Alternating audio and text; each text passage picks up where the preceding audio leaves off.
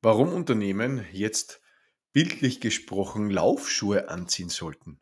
Was das tatsächlich mit Employee Experience Management und Design zu tun hat, das alles ist heute Inhalt dieser neuen Folge im Employee Experience Podcast Moments That Matter, basierend auf meinem Input zum Employee Experience Summit. Damit hallo und herzlich willkommen zu einer brandneuen aktuellen Folge im Employee Experience Podcast Moments That Matter. Ja, letzte Woche war ja nicht nur der Launch Abschluss für den Durchgang der Employee Experience Academy. Am Donnerstag, 5. Oktober 2023 war auch der inzwischen vierte Employee Experience Summit in Wien. Hier ein kleiner Spoiler an dieser Stelle hier im Podcast.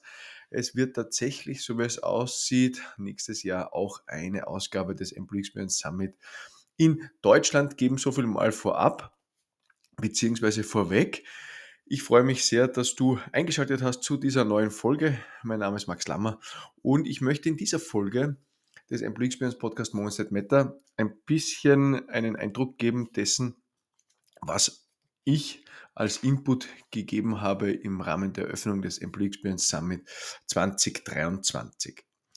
Und äh, nachdem die wunderbare Katrin Hansel unser Event eröffnet hat, habe ich mir als Co-Initiator ein bisschen das Recht herausgenommen, einen ersten Input zu diesem Tag zu liefern, der dann insgesamt natürlich aus vielen weiteren Inputs in Form von Kinos, Panel-Diskussionen, Workshops, äh, interessanten Austausch, aber zum Beispiel auch der Award-Verleihung für die Employee Experience Champions ähm, umfasst hat und so ein ganzer Tag, ein ganzer Tag Fokus, Schwerpunkt auf das Thema Employee Experience war, wie es ihn sonst eigentlich in der Art und Weise und in diesem Format nicht gibt.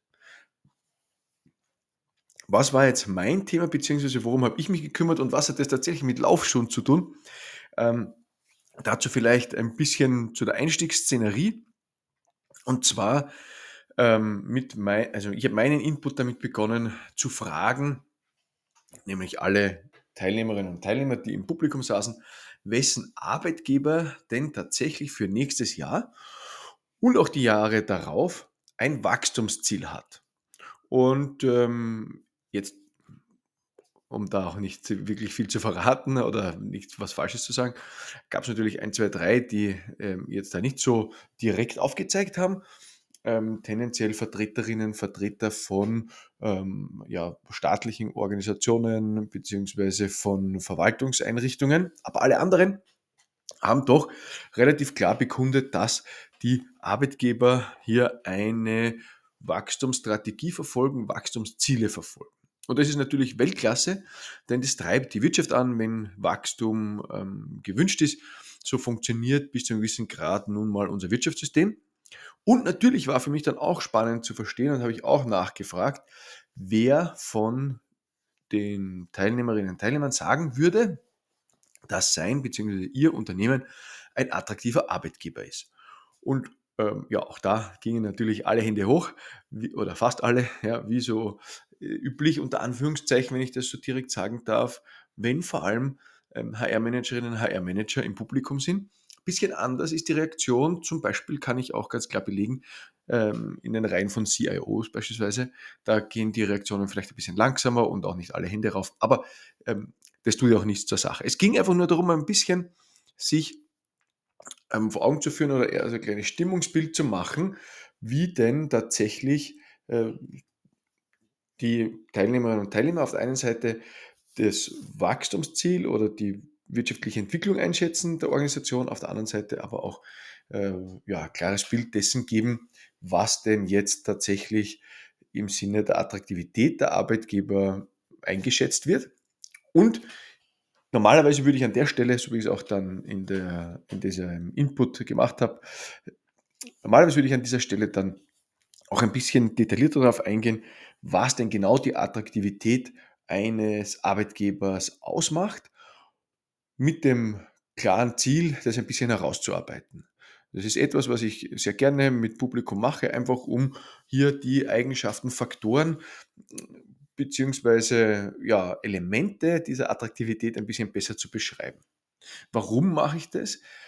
Weil ich glaube oder relativ klar feststellen konnte inzwischen, dass es auf der einen Seite ganz klare ähm, Einschätzungen von Seiten der Menschen gibt, was einen Arbeitgeber attraktiv macht und auf der anderen Seite es aber in der Vermittlung von Attraktivität tendenziell um andere Elemente geht.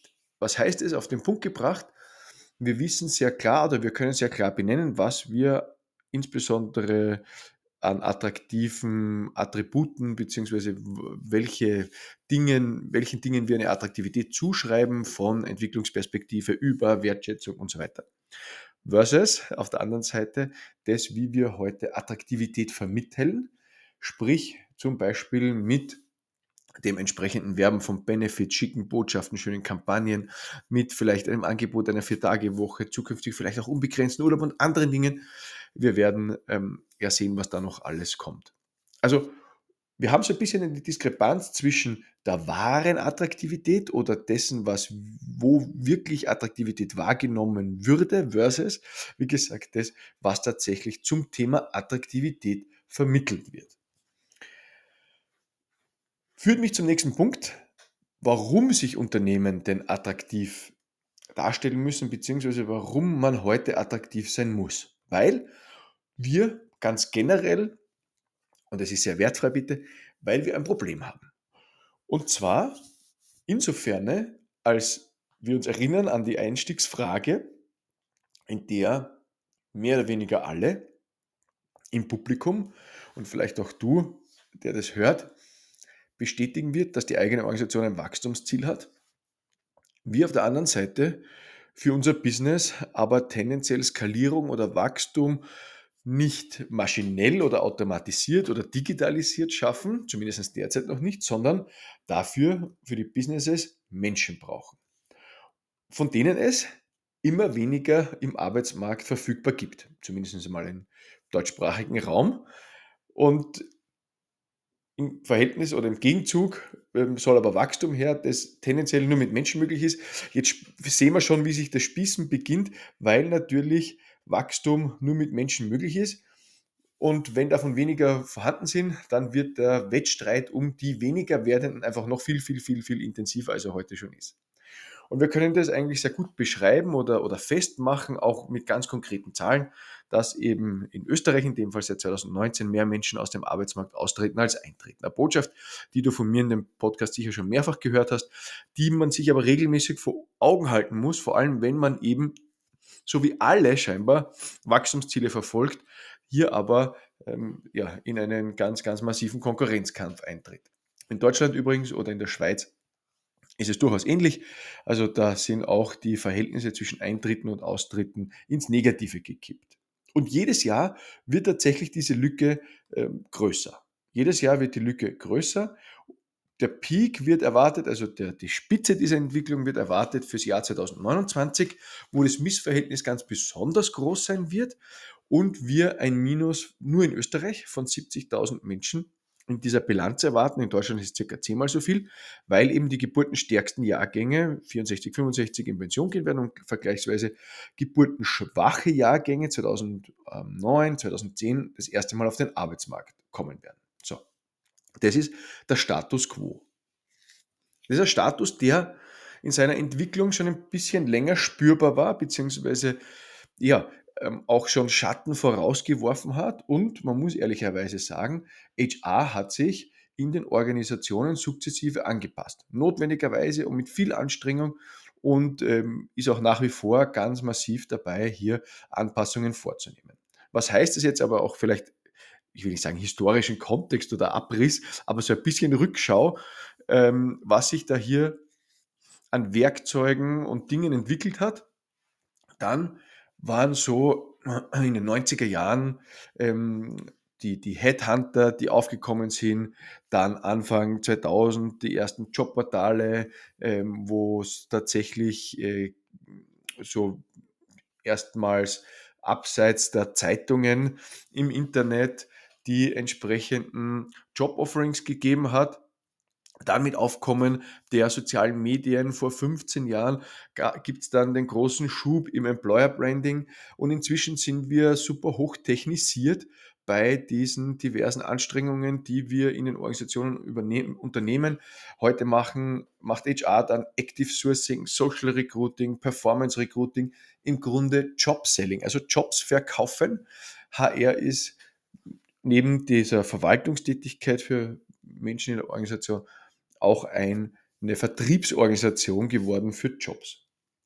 Der Aufwand ist enorm und steigt stetig weiter. Das beste Beispiel ist, ich habe es hier auch das eine oder andere Mal schon angesprochen, dass Organisationen sich hier entsprechend, ja, ich will nicht sagen aufrüsten, ja, aber in diesem Wettstreit natürlich alle Register ziehen, um sich fit zu machen für die Herausforderung, wenn man das ein bisschen äh, schöner beschreiben will. Also wie sonst auch würde man zum Beispiel die Entwicklung kommentieren, dass manche große Organisation dann dutzendfach, ja, in dem Fall zum Beispiel 28 HR-Managerinnen, HR-Manager zu Active Sourcerinnen, Active Sourcern ausbildet, umschult, umfunktioniert, in welcher Form auch immer, die dann eingesetzt werden, weiß ich nicht, aber sind zumindest 28, das sind wirklich viele, die dann tatsächlich ähm, in diesem Active Sourcing ähm, in den sozialen Netzwerken, auf den Plattformen passende Mitarbeiterinnen, Mitarbeiter in anderen Organisationen screenen, scouten, profile, ansprechen, abwerben etc. Mir ist völlig klar, warum dieser Aufwand betrieben wird und warum das so notwendig ist, weil wir ja eben spüren, wie die Lücken entstehen in den Organisationen und wie der Wachstumskurs, dieses Wachstumsziel scheinbar schwieriger wird zu erreichen, das aber die Vorgabe ist für das Management. Und ich bin der Meinung, dass es inzwischen einfach aufgrund der Lage am Arbeitsmarkt so notwendig ist, sich eine zweite Komponente vor Augen zu führen. Und ich möchte es mit einem kleinen Beispiel, eine bildliche Sprache ein bisschen einpacken. Ähm, wenn wir, wenn, wenn, wenn wir im Recruiting, in dem Active Sourcing, in dem, in dem Social Recruiting, in dem Performance Recruiting, wie auch immer wir diese Maßnahmen ähm, nennen, die wir da jetzt einsetzen und zum Teil hochprofessionell angehen, dann ist es wie Wasser aufdrehen, um die Badewanne wieder zu füllen, ja, also Wasser einzulassen. Auf der anderen Seite wäre es aber gut, wenn der Stoppel im Abfluss steckt ja, und quasi verhindert, dass das Wasser nur durchläuft.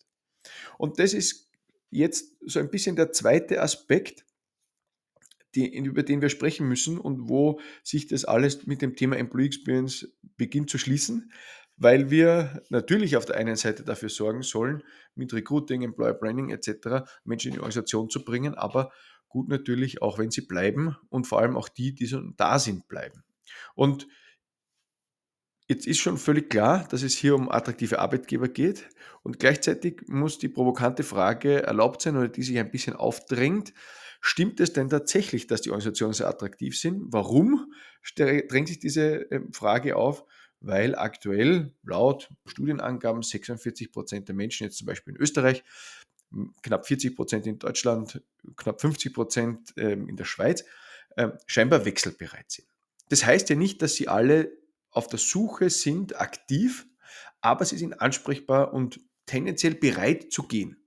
Das ist eine gute und eine schlechte Nachricht für jeden, der das hört. Auf der einen Seite eine gute Nachricht, weil man mit dem richtigen Angebot Menschen abwerben kann. Schlecht, weil man mit dem richtigen Angebot Menschen bei Ihnen abwerben kann aus der Organisation. Jetzt kommt natürlich so ein bisschen die ähm, Überlegung, ob das sich Menschen tatsächlich so dramatisch verbessern durch einen Wechsel? Ist es deswegen woanders wirklich besser? Vermutlich nicht. Das Gras ist selten grüner auf der anderen Seite, sondern tatsächlich dort, wo man es, wo man es wässert. Verstehen wir als Individuen das in der jeweiligen Situation, wo wir uns einen Wechsel vorstellen können? Tendenziell nein, weil wir versuchen, unsere einzelne Situation zu verbessern, weil die jetzige Situation, in der wir sind, eben nicht so gut ist, wie erwartet oder erwünscht. Und wir uns tendenziell vorstellen oder eben vielleicht auch das Versprechen oder die Erwartung geschürt bekommen, dass es woanders besser sein könnte. Und aufgrund dieser, also jetzt knapp hälftigen ähm, Gefühlslage, dass es woanders besser sein könnte, erzeugt natürlich massiven Druck, insbesondere für HR. Wachstumsziele auf der einen Seite, für die man Mitarbeitende braucht, Für die Mitarbeitenden ist HR jetzt zuständig. Und insofern wird natürlich der Aufwand für Hiring, für Recruiting immer größer und intensiver. Und wenn das alle machen, mehr und mehr, dann steigen natürlich die Kosten für insbesondere Werbung, für die Agenturen, für Mitarbeitende bei Gehältern etc. etc. etc. Und gleichzeitig werden, und das ähm, ist jetzt so ein bisschen eine Beobachtung auch, wenn auf der einen Seite dieser Wettbewerb so stark zunimmt und man hier so viele Ressourcen braucht und sich hier so massiv kümmern muss, gleichzeitig werden bestehende Mitarbeitende, ich will nicht sagen vergessen, aber vielleicht ein bisschen übersehen. Also der Fokus ist nicht ganz so stark dort. Und wenn wir jetzt aber über diesen Stoppel in der Badewanne reden, dann wäre es wichtig, dass der Aufwand für gelungene Bindung von Mitarbeitenden mindestens gleich groß ist wie der Aufwand für Recruiting und Employer Branding. Wirtschaftlich wahrscheinlich, also ganz sicher am Ende günstiger, ein super smarter Weg. Wir brauchen uns nämlich gar keine Illusion hinzugeben, dass Firmen nicht alles tun werden, um Menschen für sich anzuwerben. Keine Organisation will schrumpfen oder nur den wirtschaftlichen Status quo behalten, so wie de facto alle bestätigt haben, wollen Firmen wachsen. Es wird aber aus heutiger Sicht das Match nicht im Recruiting oder Employer Branding gewonnen. Dort ist einfach der Aufwand zu groß, dort ist der, ja, die, die, der gegenseitige Wettbewerb zu stark. Auf der anderen Seite macht es absolut Sinn, sich zu überlegen oder diesen Gedanken zu Ende zu denken, nämlich, dass jene Unternehmen gewinnen werden, unter Anführungszeichen, denen es gelingt, ihre Mitarbeitenden besser zu halten als andere. Weil es werden Angebote kommen, sehr gute Angebote, wie auch immer. Die Frage ist, wie resilient sind die eigenen Mitarbeitenden gegenüber solchen Angeboten? Und es sind nicht Benefits, Boni, Incentives, die Menschen halten, aber wahrscheinlich tendenziell weglocken, wenn das eigene Erlebnis nicht passt. Ja klar, ich weiß, Benefits sind ein Thema, äh, bei dem man natürlich bis zu einem gewissen Grad mitspielen muss, einfach um ähm, nicht komplett abzubrechen hinter den anderen. Aber Menschen bleiben nicht wegen gratis Essen oder Fitnessstudio-Mitgliedschaft oder solchen Dingen, sondern Menschen bleiben wegen ihrem Erlebnis in der eigenen Organisation. Und dieses Erlebnis kennen wir unter dem Begriff der Employee Experience. Und damit ähm, habe ich mich jetzt tatsächlich die letzten Jahre ganz, ganz intensiv beschäftigt und auch in diversen Projekten viele, viele Erfahrungen machen dürfen. Und fünf Learnings daraus möchte ich in der, zu der Gelegenheit auch gern mit dir teilen. Habe ich natürlich dort auf der Bühne genauso gemacht, beziehungsweise hier jetzt im Podcast. Learning Nummer eins: Employee Experience ist kein HR-Projekt. Jedenfalls kein reines HR-Projekt. Es ist bis zu einem gewissen Grad der nächste Entwicklungsschritt für HR, wenn wir die anderen Entwicklungsschritte nochmal Revue passieren lassen, über die wir vor ein paar Minuten gesprochen haben. Aber im Grunde ein Entwicklungsschritt für die gesamte Organisation. Heißt, dieses Mensch in den Mittelpunkt rücken hat eine strategische Komponente. Daher sprechen wir auch über diesen Shift von HR zu Employee Experience und dafür braucht es das Verständnis der obersten Ebene, dafür braucht es die Führungskräfte und dafür braucht es die Mitarbeiterinnen und Mitarbeiter. HR alleine ähm, hier loszuschicken oder wenn HR glaubt, glaubt, unter Anführungszeichen bitte richtig verstehen, ähm, das alleine heben oder, oder stemmen zu können, dieses Riesenthema, ähm, haben wir haben wir leider öfter gesehen, dass das nicht ganz so erfolgreich ist. Deswegen hier wirklich ähm, dieses Verständnis, dieses breite Verständnis, das wichtig ist, damit Employee Experience in der Organisation ähm, gut funktionieren kann.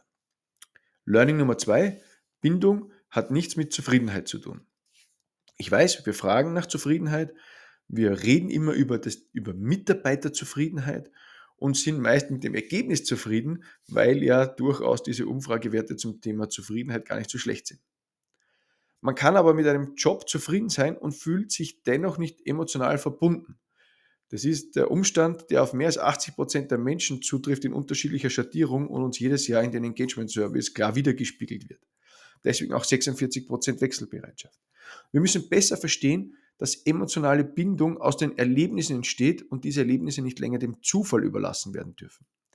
Dafür müssen wir regelmäßig wirklich Experience erfassen, gar nicht nur Zufriedenheit und Unternehmen tun das auch und dafür gibt es zum Beispiel die Auszeichnung mit dem Award der Employee Experience Champions. Learning Nummer drei macht nicht den dritten Schritt vor dem ersten oder auch den zweiten Schritt vor dem ersten. Oft beobachte ich in den Organisationen den sogenannten Action Bias. Und das ist nichts anderes, also dass zu einem neuen Thema großer Enthusiasmus da wird und man greift das Thema an und es geht direkt los. Und grundsätzlich bin ich auch dafür, machen ist besser als drüber plaudern, aber machen ohne Plan führt meist zu wenig Output. Das heißt konkret, jetzt an einem Beispiel festgemacht, Candidate Experience ist natürlich ein Teil von Employee Experience, aber nicht das Thema Nummer eins, um das man sich kümmern sollte. Denn dabei bleiben je nach Fluktuation 70, 80, 90, 95, 98 Prozent der bestehenden Mitarbeiter auf der Strecke, weil sich im Candidate Experience so sehr fokussiert nur auf die neuen. Oder anderes Thema, das ich auch im Rahmen des Summit besprochen habe. Es geht nicht darum, schon zu Anfang der Initiative alles klar gemacht zu haben zum Thema Erhebungssoftware, wenn man noch gar nicht das Thema richtig in der Organisation untergebracht, verankert, verstanden, mitgetragen, supportet hat. Und vielleicht auch noch ein Punkt dazu, den ich hier auch nenne, der äh, eigentlich ein eigenes Learning sein könnte, aber da ganz gut dazu passt, weil ich es ja eben sehe, dass man sich über die Moments that Matter hermacht, ohne ähm, das Gesamt, die Gesamtstruktur ähm, wirklich im Blick zu haben. Employee Lifecycle sind nicht Moments that matter. Das möchte ich ja auch noch anmerken. Also der Employee Lifecycle ist eh ein Modell, aber es sind nicht die Moments that matter. Learning Nummer vier, wir machen das nicht nur aus Nettigkeit. Also Employee Experience ist kein Wunschkonzert, und es werden dadurch nicht Unternehmen zu Corporate Disneylands oder Adult Daycare oder andere ähm, Begrifflichkeiten, die da so semi-kritisch ähm, mit ins Spiel gebracht werden. Nein, ganz im Gegenteil, mit Employee Experience Management Design betätigen wir einen mächtigen Hebel in der Organisation, der für mehr Bindung und dadurch am Ende auch für mehr Performance sorgt. Und die richtige Employee Experience Strategie erhöht beispielsweise die Wahrscheinlichkeit, Mitarbeiter erhalten zu können, um das Fünffache. Gleichzeitig ist Employee Experience ein Thema in Bezug auf People, wo ein klarer Return on Investment gerechnet werden kann. Und dieses Return on Investment ist so das Lieblingsding des Managements. Also wie viel Geld stecken wir rein, was kriegen wir dafür raus? Und das lässt sich bei Employee Experience sehr gut nachvollziehen. Und auf einmal geht es nicht mehr nur um Personalkosten, sondern tatsächlich um Profit aus diesem Bereich. Es klingt im ersten Moment vielleicht noch ein bisschen surreal, es geht aber ziemlich gut sogar und es drehen sich Einwände zu einem sachlichen Austausch.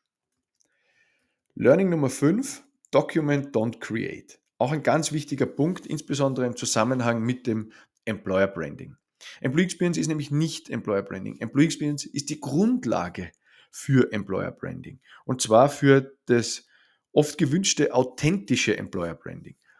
Document Don't Create sagt, wir brauchen nichts erfinden, wir brauchen uns nichts überlegen, wir sollten einfach idealerweise nur dokumentieren, darstellen, berichten, was tatsächlich in der Employee Experience Initiative in der eigenen Organisation geschieht.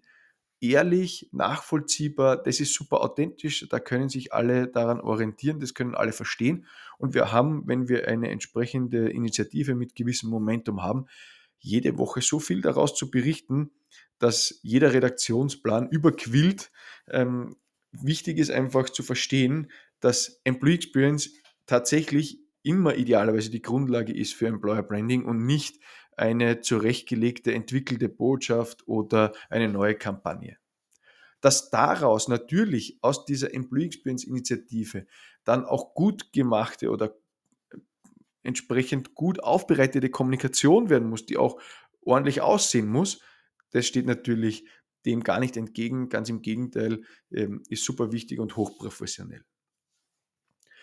Es ist also mit diesen fünf Learnings ein kleiner Input geliefert, was zu der Employee Experience Initiative in jeder Organisation idealerweise ja, mit berücksichtigt wird oder mal so ein bisschen im Hinterkopf hat. Und wenn wir jetzt nochmal äh, zurückblicken auf das Thema Arbeitsmarktsituation, Wettbewerb im Markt, beziehungsweise Wachstumsziele, Organisationszukunft, dann möchte ich da mit einer ganz kurzen Geschichte enden. Und zwar geht es um die zwei Abenteurer, die auf dem Trip ihres Lebens sind, auf der spannendsten Expedition, die es gibt. Und am Ende dieses Trips wartet natürlich der Zieleinlauf mit Ruhm und Ehre, einen Preis der Prinzessin und dem, oder dem Prinzen. Und Die beiden sind schon eine gewisse Zeit lang unterwegs, sind auf der Schlussetappe und jetzt steht das letzte Teilstück an. Das führt sie durch einen Wald. Und es ist so, dass es um diesen Wald keinen Weg herum gibt. Das heißt, man muss durch diesen Wald durch. Es ist aber auch bekannt, dass in dem Wald ein besonders gefährlicher Bär lebt, der nachweislich Menschen angreift und tötet. Und die beiden Abenteurer wollen natürlich ans Ziel kommen und ihnen ist bewusst, sie müssen da jetzt durch. Und sie stehen am Waldrand und sind tatsächlich gezeichnet von den Strapazen und schauen sich gegenseitig an. Und auf einmal nimmt der eine der beiden Abenteurer den Rucksack von den Schultern, stellt den vor sich auf den Boden, öffnet den und nimmt ein frisches T-Shirt heraus, nimmt seine Trinkflasche raus und packt auf einmal Laufschuhe aus. Und der andere Abenteurer beobachtet ihn, wie sich der eine jetzt eben hinsetzt, seine Wanderschuhe auszieht, diese abputzt, in den Rucksack packt, im Gegenzug die Laufschuhe anzieht, ein frisches T-Shirt anzieht, einen Schluck aus der Wasserflasche nimmt und während der jetzt so seine Laufschuhe zubindet, nämlich den rechten zuerst, kann der so ungläubig schauend das kaum fassen und sagt dann so leicht spöttisch zu dem anderen Abenteurer, mit Laufschuhen? Dein Ernst? Glaubst du wirklich, dass du schneller bist als der Bär? Und der andere Abenteurer, sein Widersacher, sein Konkurrent, ohne aufzublicken, bindet den linken Schuh zu und sagt, nein, nicht schneller als der Bär, aber jedenfalls schneller als du. Warum diese Geschichte zum Abschluss? Weil wir derzeit tendenziell alle Wanderschuhe tragen. Es geht jetzt nicht um die Geschwindigkeit, sondern um das gleiche Werkzeug. In Employer Branding, in Recruiting, im Active Sourcing, im Performance Recruiting etc. Wenn es jetzt aber darum geht, sich einen Vorsprung gegenüber der Konkurrenz am Arbeitsmarkt herauszuarbeiten, sich zu verschaffen, dann braucht man Laufschuhe. Wir müssen schneller sein als die anderen und Employee Experience, Management und Design kann genau dieses Paar Laufschuhe sein. Daher der Hinweis auf meiner Schlussfolie sowie auf meiner Startfolie, es ist Zeit, Laufschuhe anzuziehen. Das war mein Input zu Beginn des Employee Experience Summit 2023 am 5. Oktober in Wien. Falls dir die Folge gefallen hat, freue ich mich, wenn du sie teilst, wenn du sie mit Bekannten oder anderen Kolleginnen und Kollegen aus HR oder unter Führungskräften teilst. Wenn du sie weiterempfiehlst, ich freue mich auch über eine Bewertung auf der Plattform, auf der du diesen Podcast hörst. Ich freue mich über dein Feedback, wenn ich was verbessern kann, per Mail. Und wenn du mehr über Employee Experience erfahren möchtest, dann empfehle ich dir nicht nur nächste Woche wieder einzuschalten und diesen Podcast zu abonnieren, sondern dich auch eventuell für meine Newsletter einzutragen. Den Hinweis dazu findest du in den Shownotes. Das war's für diese Woche. Danke, dass du eingeschaltet hast. Bis nächste Woche. Alles Liebe. Dein Max.